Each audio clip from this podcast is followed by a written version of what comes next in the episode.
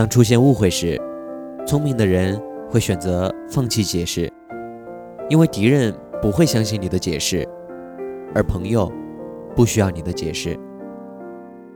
也许天不晴是因为雨没下透，下透了就好了。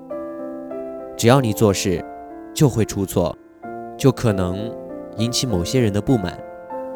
不要因为别人的误解而伤心，他完全可以有他的看法，这是他的自由，与你无关。